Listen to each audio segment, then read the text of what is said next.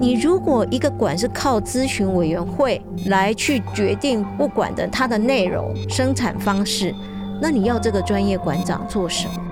所以你就是把 in house 人当成完全是一个不是专业人士，我会觉得这有点窄化了一个美术机构的功能性。典藏 Art Touch Artbians。艺术环境音，冷风暖风，艺术生涯冷暖自知。强风和风，当代创作风风对峙。欢迎收听《艺术之流风》。然后我们上一集的主题是再见独立策展时代。我在谈机构和策展的问题，找了香问还有呃伟慈哈，分别是 C Lab 还有呃 DAC 数位艺术中心的策展人。那今天我们就来谈谈什么是美术馆展览的 CPU。好，然后我们今天两位来宾分别是呃台北市立美术馆的策展人肖淑温。然后还有你好，大家好。好，还有现在是在那个还没有开馆哈，但是已经紧锣密鼓在筹备中的新北市立美术馆，我们欢迎黄香玲。大家好，木青好。好，欢迎。那最近其实策展是一个，应该说策展一直都是个题目了，就是在台湾一直是个时尚，呃，一个时尚哈，然后它又是某种呃，你说是。议题政治啊，或者甚至在谈所有呃机构体制的某种，你可以说它它是一种呃展演的介质吧，然后它又涉及到资源分配，好，所以它是呃始终是一个火线上的题目。好，那我们先谈一下，就是说，呃，因为两位其实都在正统美术馆工作一段时间了嘛，然后香宁在那个当代馆已经有。二进二出的两段时间，然后也有好几年的策展的经历，然后熟文就更不用说了。我们的那个乔姐在文化局不要透露我的年纪。对，然后因为你之前在文化局嘛，其实你本身来讲会接触的创作领域本来也也就比较多元啊，就我们现在所谓的跨领域嘛，然后也也认识不少剧场人，或者就是说。啊，行为艺术家或者甚至是非传统定义的这种艺术创作者，然后，所以你也等于把这一方面的一些特殊的元素带到后来，你到北美馆啊展览组，就是也也策划了蛮多，算是颇有讨论度的的一些关于，尤其是像是 Life 二这些有有现场艺术的，然后也其实也涉涉入很多啦。其实包括你也你也会推。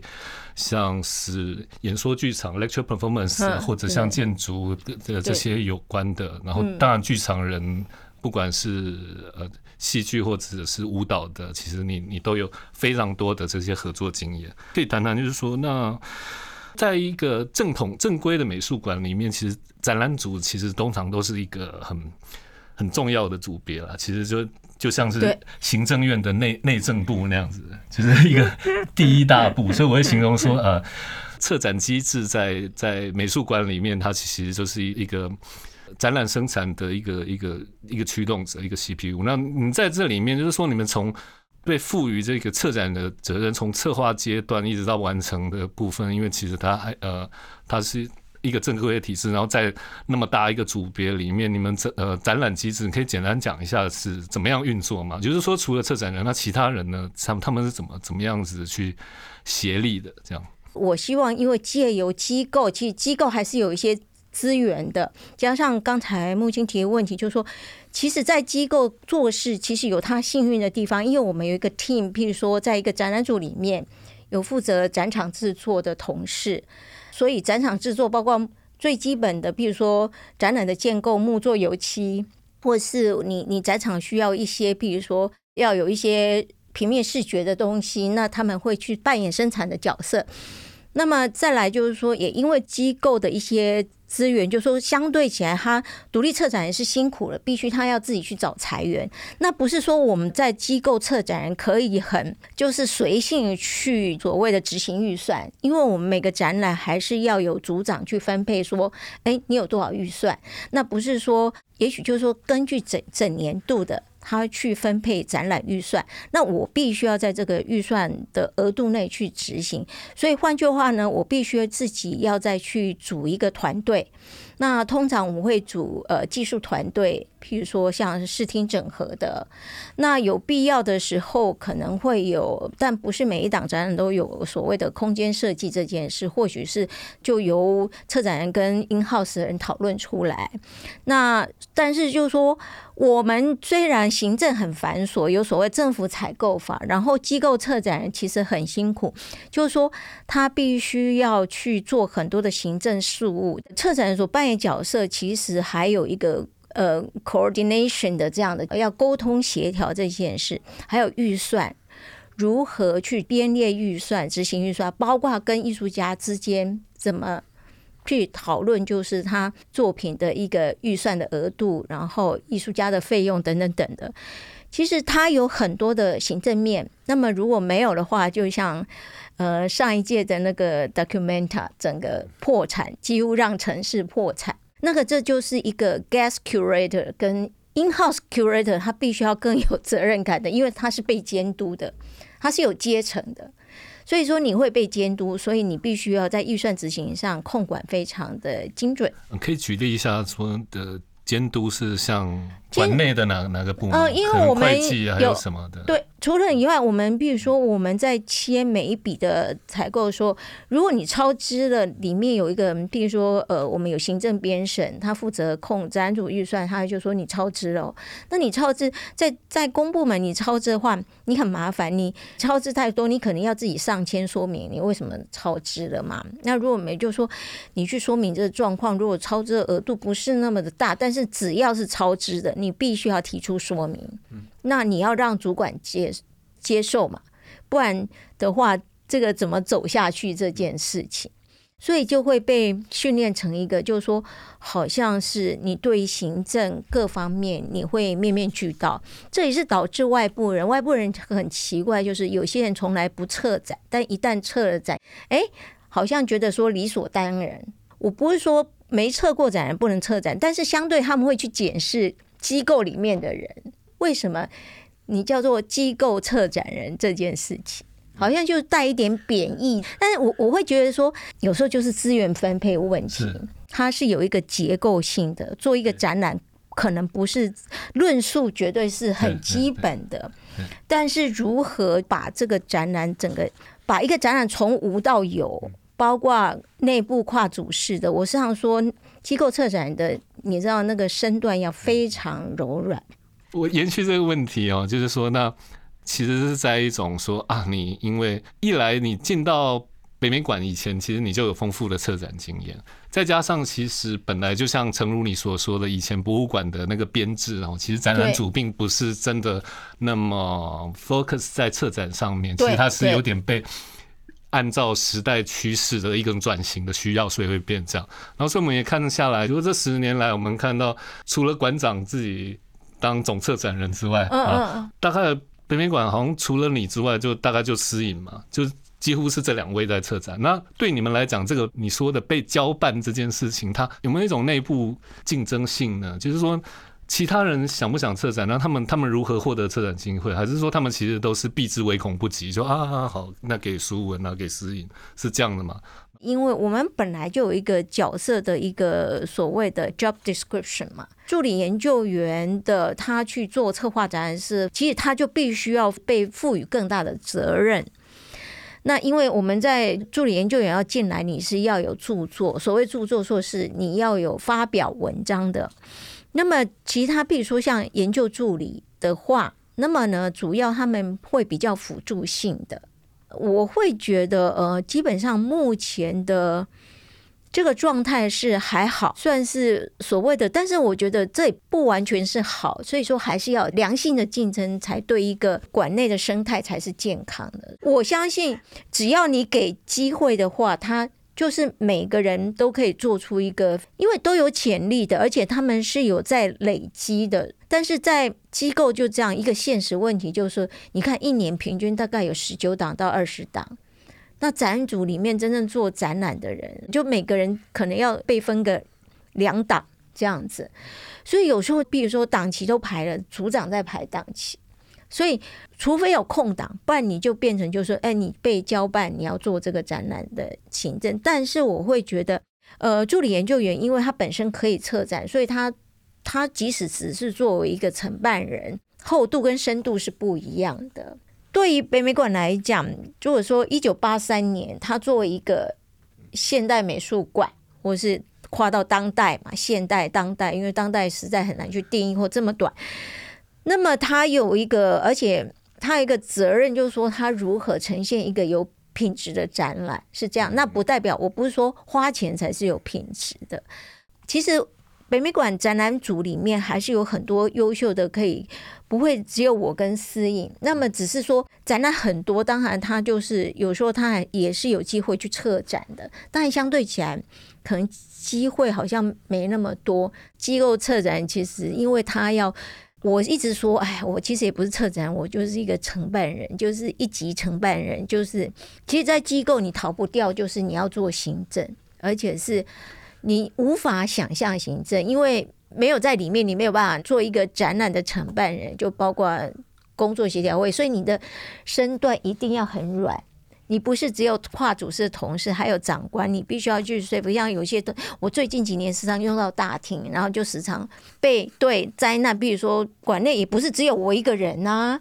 可以在，但是每次给他占用大厅，其他组，比如说行推组啊什么的什么的，那你就会每次又被检讨一次。那么你就要非常的柔软的去说明，为什么你必须要用大厅不可？就是说类似这样子，或者说，你讲的柔软是刚刚这些陈述的内容再柔软一些吗？其实是很柔，因为对我来讲，我都会就是会主动的去。呃，去说明说啊，我这个大厅有这么一个作品，那么我主动会去跟，比如说推广教育服务组啦、行为组，就说我这有一个展览作品在这边，那如果你们有什么要活动什么的，呃，什么动活动可能可以做，什么样的活动可能就没有办法做，这样子，你必须要，我觉得这是我应该要做，因为我占了人家大厅，因为毕竟。这个美术馆不是我一个人的美术馆，对，所以我觉得这个就是你必须要很柔软的。对对，因为对我来讲，就是说现在录这个节目就像是那个，我现在就看着呃这个节目的大厅这样，然后我要 我我不能给香菱讲的时候只剩下小厅给他，你知道吗？所以我们呃香香菱讲一下，对对对，真的应该他讲，对。嗯，其实刚才跟听淑文姐讲的这一切，然后有一些噩梦就开始浮现我眼前。因为其实我我离开当代馆，老实说也一年多了啦，然后所以策展这件事情对我来说也有点开始遥远。然后你一讲，我就开始啊，对对对，都回来了，血泪历史，对 对啊。我觉得先不讲说现在外显于外面知道的那些好了，我们就讲讲内部好了。就是说，当代馆展览组有没有其他同事，其实也很想策展，很想有这个机会，但是。会觉得说啊，都有一个有个爱将一直在那里，然后一直有展览，内部有没有这样子？嗯，应该说当代馆跟。北美馆当然它的编制是非常不一样的，但那馆它就是还是一个比较小型的嘛。老实说，早期我们但是又没有典藏品，所以就是说展览组就更重要了。它就是它就是一直真的要不断的生产出展览。那我们早期其实我自己也是都是从承办人被训练起的，早期根本就是没有所谓的我我我那个时代啦，就是没有任何的策展人这种事情。嗯，那。我会开始做策展，的确是因为小学馆长那时候他就想要推馆内策展人的制度。那刚好我那时候有一个案子，就跟他合作嘛，然后所以才真正就开始进入当代馆去做策展人。那其他人老实说，其实编制就是这样，然后每个人就是做承办都已经就是要死要活了，你真的还要再分心力再去做策展？老实说，你你哪有这个时间再去做研究什么的？的确。嗯，有没有人会想要？应该说，有些人也会想要说，他去尝试看看，是不是自己也可以做做看车站。但是，有这样的例子吗？有，嗯，应该说，应该说，大家其实到职涯的某一个阶段的时候，你就想要尝试别的事情。但是当然馆可以让你去实验的地方，搞不好就是 video 啊，或者是一些小的比较。地方对，要不然你一下子你自己承担了太大的展览，老实说自己不敢，老板也不会敢的啦。那就是说，那你们觉得展览是一个可以被 auditing 被平和的一个对象吗？就是他要怎么被平和？你看，就是说最近这些在这个呃杨俊事件这个整个艺术圈陷入一个猛头烧一弹的情况，然后就是说，好，那这个东西要怎么被评估？是啊，有入选。十大公办好展吗？还是台新奖的提名呢？还是什么？这个要怎么被被评估啊？呃，或者以美术馆里面馆内怎么样也去提出这个机制去评估，说啊哪个展做的真的真的不错，然后这个东西也许跟外界看到的也不大一样。这个部分你们觉得这个是要怎么去？去看待展览怎么样评估？我觉得它有很多的面向，就是说，嗯，尤其是我觉得今天在谈所谓的机构策展人的时候，你在谈的时候，你搞不好已经不是一个展览本身的艺术性的专业性去评估了，它本身它可能就已经包含了所谓的教育，或者是你美术馆的营运，然后你美术馆的定位方向什么的，就是你在思考的面向不是只有艺术性而已。它有可能就是你必须要符合这个馆你需要推动的方向。他搞不好今天我就是要做一个行销，我就是要吸引大众非常多的参观人数等等的嘛。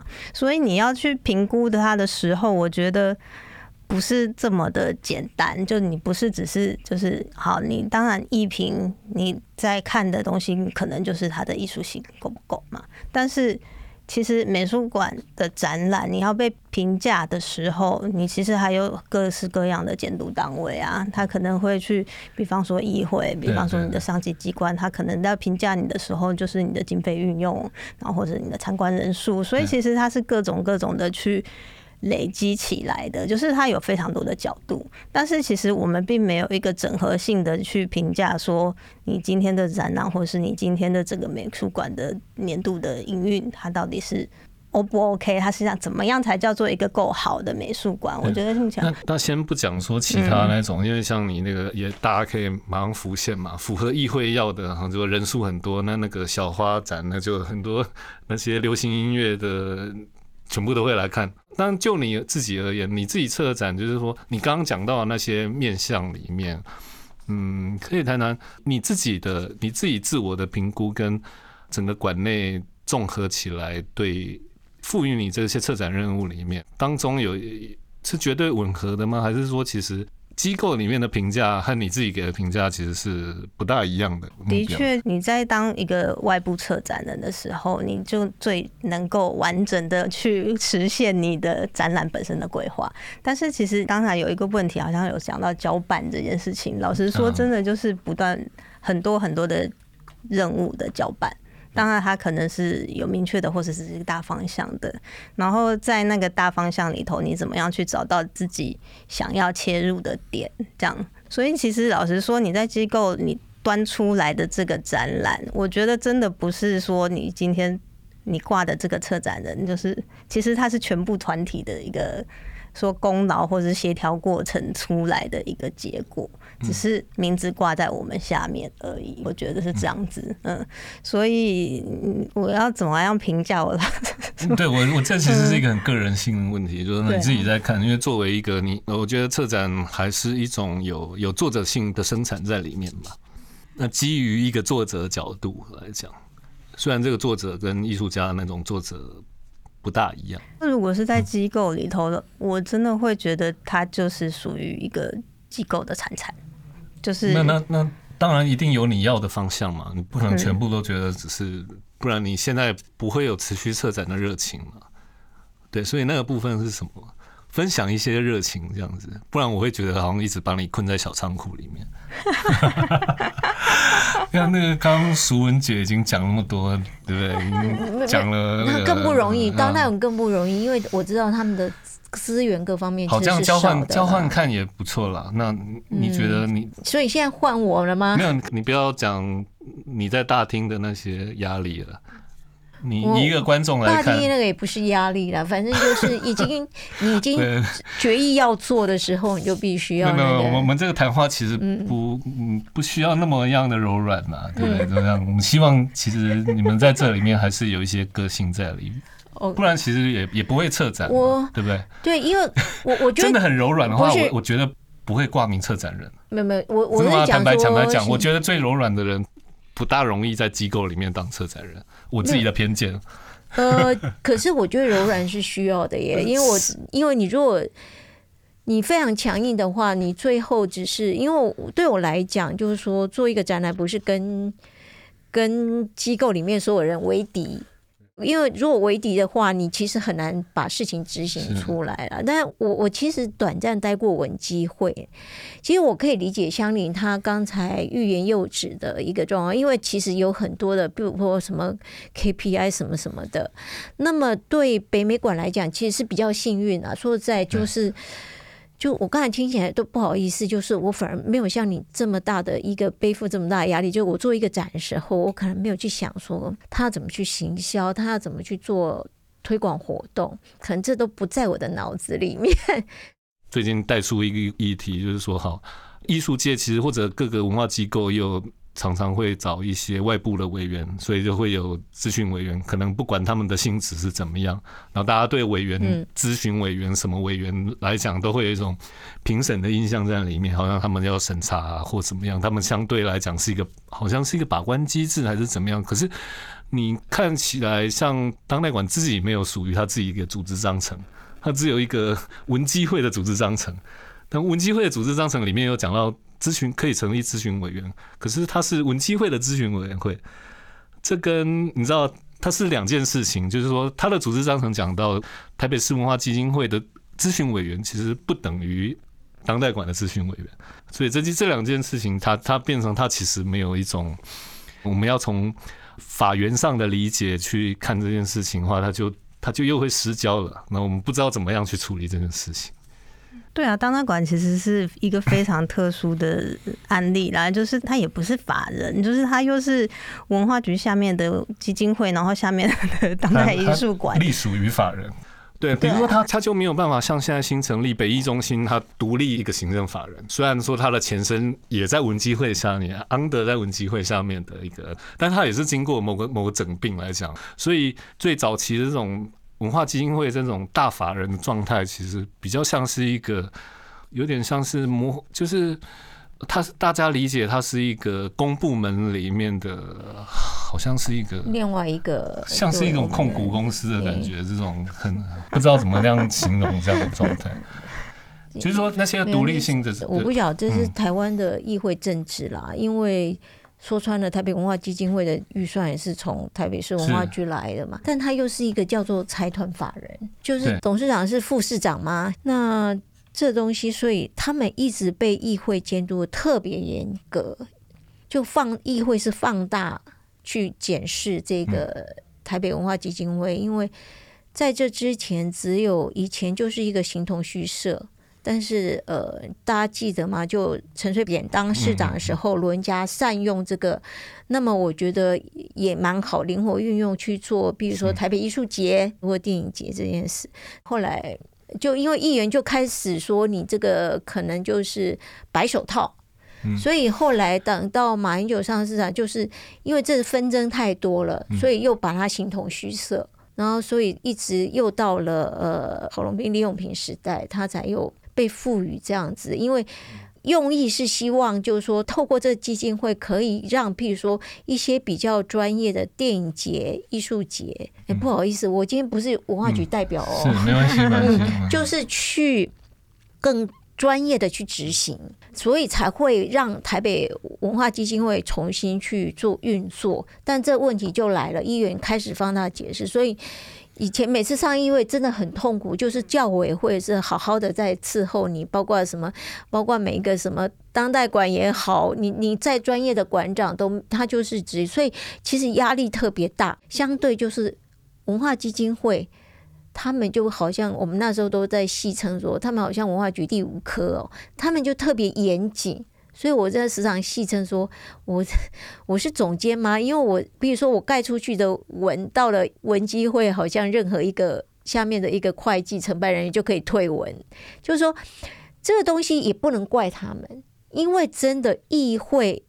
真的是放大的在检视，所以我可以理解他就是那个压力真的很大。对，但是北美馆其实也是啊，我不是说那个北美馆，北美馆不是，但是因为我们还要被一个科给监督。但是说实说实在说实在，就是说现在叫艺术发展科，以前的三科，他们不会去涉及干涉我们的内部业务。那么其实算是还蛮尊重，因为毕竟就是找的都是专业馆长。所以其实还好，就是说，当然就是有时候我们就自己自自嘲了，就是说我们就是一个科下面的一个承办人下面的那个，但是我觉得还好的意思就是说，文化局跟北美馆其实是有默契，他们会尊重一个由专业馆长去领军的一个机构啦。对，那。所以，像你在档案馆有碰到这样情况吗？有真的被干涉到吗？在于展览内容这些，其实老实说非常的少，就是他们其实不会去转这些专业的部分因为总归近期这件事情，我觉得其实是一种专业自治上的一个危机啦。我我自己在看，其实这个问题还蛮大的。对他们而言，这个你们不一定看得懂。那但是其实，在专业圈，虽然说真的，你像在在艺术的一种。我们在评估优秀的艺术创作或者这些生产里面，它并没有办法完全靠民主机制去解决，你知道吗？那种民主机制就是说，你不可能什么事情你只能够。讨好民意的多数或者什么，因为这其实艺术本身来讲，其实是一个小少数。然后在这个里面，对你可能误会我意思，文基会也不会干涉他们的 所谓的专业领域的东西，只是说有一些稽查呀，就是行政方面，他们可能会比较严格一点。对我讲的是这个，因为他们自己知道，就是说对于美术馆的话，被以前是石瑞仁馆长嘛，所以他们其实是。还是会有尊重的，就是说他们不会去摄入说哦，你要该该办什么展，不该办什么展，这点是还好。比如说对你们而言，你们你们认为说现在什么样子的？刚刚讲到咨询委员，其实北美馆在那个威尼斯双年展那个时候的台湾馆那个争议，也是先从就是说啊好，那那个时候双展办张方威不叫咨询委员他们他们其实早期双展办其实的确。就是说，这个名词其实很暧昧哦。我没有办法替张方威当然，当然，当然，当然。我只是想说，这个问题其实我我觉得有点，我觉得他也有必要去定义说，我们我们我们现在怎么样子看这个名词，怎么样去运用它。然后，因为其实。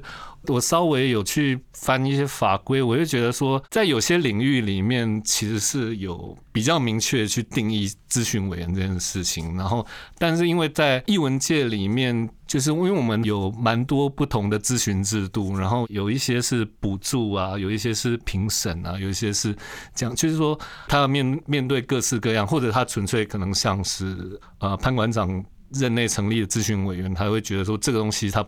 不是去做一个审查的那个，只是就是说提供一个正面的建议，然后也许他是先在排定好，其实他们本身都有被呃委托策展的这样的任务再找进来，然后再这样透过几个其实本身就有被委托策展的这种，不管是学界或业界的策展人组成，就是说有一种客座的状态进行比较整体的建议。但是反过来，因为现在的问题就是说，好，那这件事情它有没有办法回到一个比较比较我们有办法继续讨论下去的这个一个状态？就是说，那个这些的名词应该怎么样去去进行？因为好像大家要关心说，那那这件事情没有一个馆长也想说，好，这些策展人都是我找的，所以是哎，好像有一些建议，但是大家又会在追问说，那好啊，那是不是？因为我我我看到像今年。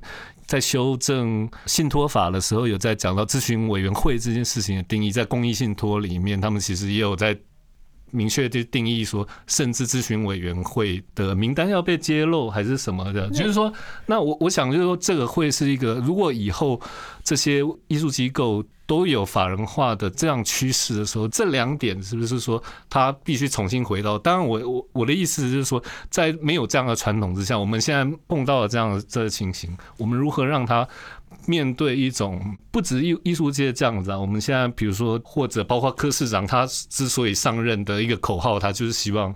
资讯开放、公开透明嘛，然后这个东西变成一个人人朗朗上口的口号。这件事情面对到就是说，这种专业自治的领域之下，这些事情什么是一种必要的措施？首先呢，因为我觉得就是说，大家误解，就好像要赋予咨询委员就是一个经营一个美术馆的任务，但是我想你去翻任何的法律文件，好像。不是这样，再来，台湾的法人这件事还在起步，甚至是连进幼儿园都还没有。那么国外，如果你这样 trustee 好了，或者是 board，就是那个董事会这件事情，国外对于这种美术机构，即使是像美国那么高度资本主义的，不是国家养的大型美术馆，那么它也是在这个。Board members 里面或 Trustee 里面，这个董事会里面的成员可能九成是专业的，不管是专家学者、策展等等等的，或是社会贤达人士等等，可能占少部。那当然有一个董事长，那么董事会这个董事会 Board members，他也不是一直在强调所谓的对董事长不董事长。那么你找的是他们会聘用专业馆长。对吧？那这关系当然是要对董事会负责，所以他们必须有一些。但基本上，这个董事会说实在，如果是理念不合的时候，就是他们是可以 fire 馆长的，应该是这样说。但是台湾最近在炒，是一直把一个放大。我必须要讲一句，就是说，你如果一个馆是靠咨询委员会来去决定不管的它的内容、生产方式。那你要这个专业馆长做什么？所以你就是把 in house 人当成完全是一个不是专业人士。那我会觉得这有点窄化了一个美术机构的功能性。我会觉得就是说，所谓咨询就是咨询，他不是来做评鉴委员，这个是太放大所谓咨询委员的权利跟义务。即使说到现在，你们这一任才觉得说他应该要回避的时候，其实这自己也是踩线了，或者说已经排好了展览，假装从咨询委员拿掉。那你已经决定了，然后你再假装说你没有在里面。这个，因为我觉得倒不必为了所谓的咨询委员这件事情，我们这么的聚焦在这里，因为从头到尾，国外不会靠成立一个咨询委员会来决定。这个馆要做什么？而且这个馆应该全部由外部的策展人来做。你就是把馆内人员就是切断自费武功嘛？这件事情。那问两位的意见，你们觉得就是这些专业的授权，它可不可以被检视？还是说这个东西其实大家要看这件事情，好像是有点像是说，那你去看那些奖项，看那些补助啊，他们都会公公布哪些是评审委员，那这些部分。好像是不是也要顺从这个机制，还是说这件事情整个馆就把它盖瓜承受下来？好，这这就是。那所以他要自己消化这些疑虑，这还好吧？就新闻稿说，就把这也是一个尊重嘛，没什么好，因为他都是经过固定的流程跑出来的。老实说，每个人去对他的讨论做负责任，我觉得应该也是因为。北美馆，比如说你你找这些 team member，那你就要负责任嘛，因为这个一定是内部，一定是展览组去。Propose 名单，然后也不是那么草率，然后一定是也跟馆长讨论过的，而且是一个重大的事件。对对对对对，这绝对不是说，我今天他不应该就是说和和大大小小的展览全部混在一起就这样谈，因为其实你你就算是一个没有法人化一个。最原始传统的官僚博物馆里面，他们本来就有一个自己自治的一个权利嘛，所以到后来就是说，不要讨论到最后，好像法人化是要应该有一种弹性和专业知识，就打到后来变成说，他他可能比比官僚系统的博物馆还不如嘛。现在现在的状态很有可能是变变成这样走向。所以新北美术馆，相邻现在在里面里面的那种对这种。机制的讨论有有进行什么样子的分析或评估吗？因为你们也会开始设想到，哎，会面对什么样子的状态？那怎么样是比较理想的？先，我觉得你不用去带新北美，就你就是说，你觉得到一个机制里面，什么样是一个比较多？因为其实你知道，在艺术里面，这种其实艺术是一个一个非常。精英竞争状态里面，然后你要面对民主社会，这这件事情其实是非常精神分裂的。那怎么样子在这里面去去做一个平衡？老实说，我从来都没有觉得某一个机制是最好的。当然，当然，就是它永远都有它不好的地方。你当然你希望它是最开放的，然后你才能够可以更自由嘛。你越开放，如果他的人不太对的话，那考不好他就有一些可以钻的一些一些方向。但是如果你要去防堵这些东西的话，那你就会开始变成你又越来越机构化。所以他从来都是没有一个是最好的方案。然后新美美术馆，老实说，他现在都还是在文化局下面。嗯，所以其实你真的也是在两个不同的。就是做事方式中不断的协调啊。嗯，其实也也看着各个美术馆这些事件的的问题有没有有没有什么样子的呼声啊？我觉得你可以说一下你们怎么去关心这些事件嘛？你们怎么去看待？然后对一个以后是一个一个全新的机构，怎么来来面对这种可能的同时处理好专业界的一种运作跟。外界的这种眼光，嗯，新北美术馆它其实现在真的都在走法人化的阶段，它就是一个潮流的啦。然后就是一开始就要走法人化，他已经决定要走法人化，然后正在跑流程。现在好像全好像全部都是这样子。我觉得政府。是一个是一个上面有一个上行下效的一个大方向的政策在那。中央政府就是这样的，就是希望这样子。其实就像北艺中心要成立，就就直接他就希望你要有可以自筹的能力啊，你就不可以全吃政府的钱，然后就盖了一个美术馆给你，然后希望你去营运它嘛，这样子。可是当代馆不需要吗？但是其实我看就是说，真的要讲自偿率的话，当代馆好像大概也才。十几二十趴而已，有一个标准在那嘛？你们自己去设定。有有有，好像我印象中，印象中是好像政府补助差不多四千万左右，然后我们还要再呃自筹差不多两千万。我印象中是这样。哇，那种三十三嘛，其实是蛮多的啊，三分之一还蛮多的，是蛮多的啊。然后老师说票价比高美馆也多哎。对啊，票价也低呀，然后所以你其实呃，国内的企业赞助，老实说也不是这么的蓬勃嘛。其实找了非常多的方法去达到这样的自筹的比例。那我相信之后的新北美术馆一定也是这样。嗯，对，然后而且其实现在全部都是就是场馆，它都盖得非常非常大，然后全部都是以所谓的展览作为取向嘛。光是要把那些空间做起来，你就是已经会花费非常非常多的预算了。嗯，所以其实这到未来绝对是会非常难以去面对的部分。嗯，那以一个馆内策展人的角度看，这种就是一个。最正面直接的法人化的体制的时候，会有什么样子的？你会给心里有一种什么样子的功课在这里？会变得比较不想策展吗？就是说，这个东西给给你的命题势必会不大一样嘛，对不对？比如说，好，然后像熟文，你如果两年之后北美馆要法人化，对你来讲，你要处理展览的课题可能。可能超过于你目前要面对。对，首先就是说，北美馆如果法人化，就呃，可能先关门比较快。为什么？北美馆是一个老馆，连停车位都不够，连像样的咖啡厅、餐厅都没有。两厅院法人化，它一张票，好歹即使实验剧场哦，有像这一次恐怖谷，一张票卖到一千二，还九九百六，你知道？北美馆现在一张全票要三十，两厅院他们其实也没有真的赚钱。那你说美术馆像以后你们那么大的，光是冷气、空调跟里面的人，所以最后的走向是什么？你知道吗？就是出租场地。所以大家不要再骂南美馆说什么汽车还是什么婚礼，是不是？我不知道，就是对。那怎么办呢？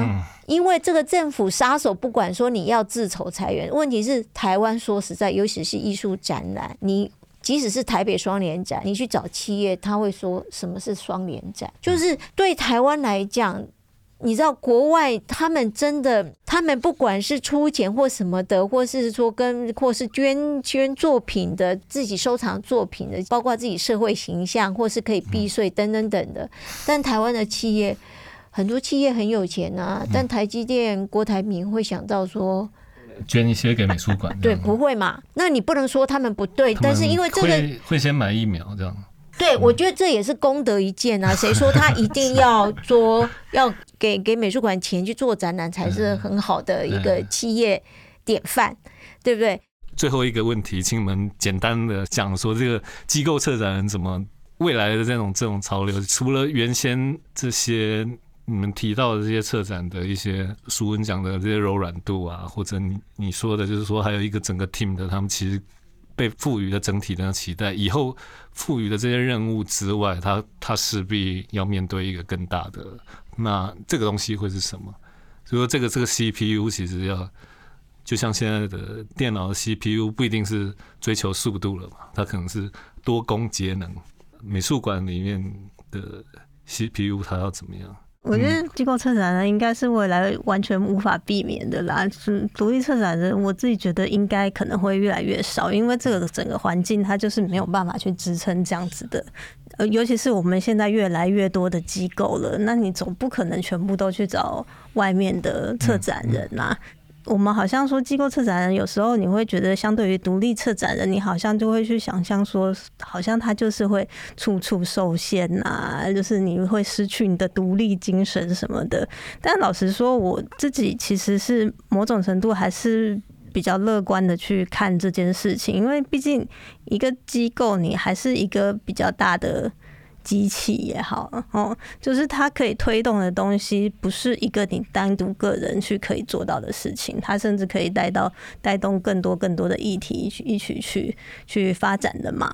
嗯，尤其是你有整个团队或者是固定的预算等等的，只是说机构策展人这件事情，你到底要怎么样让它去完备？因为一个馆就是每个人其实你的研究的方向一定是有你自己比较专长的部分，但是一个机构他觉绝对不会只是偏重在这一个专场而已，它有很多必须要发展的面向，不管你说跨域的也好，或者是建筑的，或者是当代艺术或者艺术史的。但是这样子的人才是不是有可能在美术馆整个的策展的编制里头去满足各个面的面向？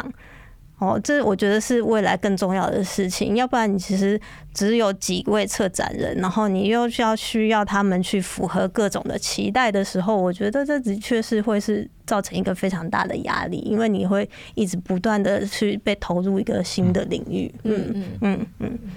所以我们需要很多身段够柔软进来。我觉得像你真的讲很好，就是说其实现在是专业时代啦，但是机构有没有？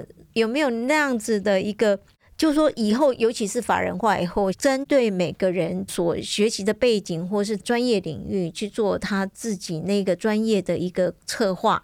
相对就是说，今天可能管方的，比如说，如果希望走什么样的一个方向的时候，我们 in house 人就必须要去配合。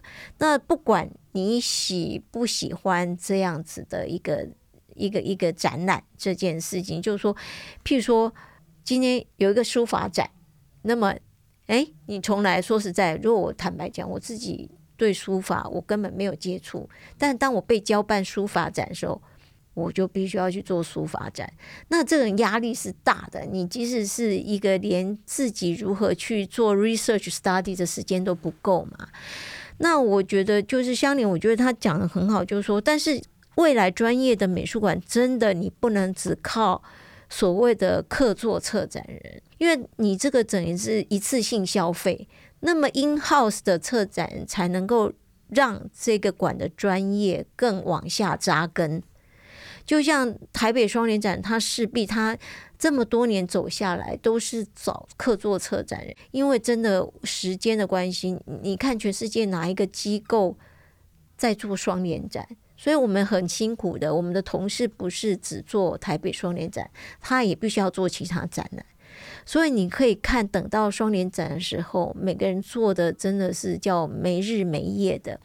那么当然就不可能在于内容部分去做一些贡献，永远仰赖的所谓的客座策展人，我常说这就是一次性消费，最后所有的 credit 到客座策展人身上，美术馆留下是哦做台北双年展那个美术馆。那机构策展人里面，你们自己有没有有作者权在里面嘛？那这这件事情，机构策展人的的作者权是在你们身上，还是在美术馆里面？如果是以就你们也文章来讲，当然就是在我们的身上嘛。那其他的就是说，你需要你的同意吗？他们要怎么样用的时候，就是说这这一点会稍微不一样嘛，对不对？那个那个的授权，因为你在这里面是从属于一个机构作者，但是这一点倒还好了。如果外部有些人要用我，他们会直接跟我联络。如果内部话，说实在，我们主要譬如说做出版、展览、专辑啊，或是呃，如果有一些行销推广的话。那通常也会就说，如果我这边提供的话，他们还最后还是会让我确认，所以这点倒还好，就是还不至于就说是有什么样的纷争这件事情。只是说，因为台湾的美术馆没有那么进步，我们都没有办法去做巡回展，就 package。所以如果 package 的话，我就不知道了。对，因为台我们真的没有人力再去做，譬如说有些你可以去推展览，但是谁做？这件事，所以台湾一直是在 import，就是在进口，而没在出口这件事情。就譬如说，像国外在推这种 package，他们其实像 V&A，我在实习，他们是有个部门的，叫专门在推 package 去给其他国际的那些大馆的。但是台湾的这种编制就没有办法。台湾的编制，所以说或许政府也是利益良善，他想要法人化，让美术馆走向更专业的一个场域。但是这是一个理想，那就是在走向专业之前，如果先饿死了，那怎么办？那我真的觉得说，像新北这就是可以按，因为说实在，高美馆到目前为止不是真正的法人，他们的。前几年的预算是给足的，我记得是前五年还是什么的。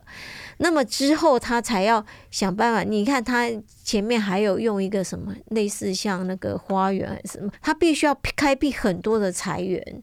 然后南美馆，我不晓得现在状态是怎么样。我我觉得那些新美新美术馆附近开的那个房地产，其实应该都要他们涨价的那个土地增值税应该都要回馈，因为你知道现在其实美术馆。变成你看也也，对，那里变成一个豪宅区嘛，其实是这样。以后台中的绿美图也会是啊，对，但是妹岛合适。但但好像国美馆一直没有听说要被法人化，这一点比较奇怪哈。嗯，那是布利布利国美馆，国立文化部直属。但是我不晓得是。市政府因为已经有一个当代馆的惨痛的案例，我不懂为什么要也是要往就是你要做一个园区，你要法人化这件事情。对，那这个又是非常多巨大的议题了。我们先非常谢谢那个淑文跟香宁，我们今天。好好。艺术自流风冷风暖风艺术生涯冷暖自知强风和风当代艺术风风对峙。谢谢收听今天的艺术自流风。谢。谢谢。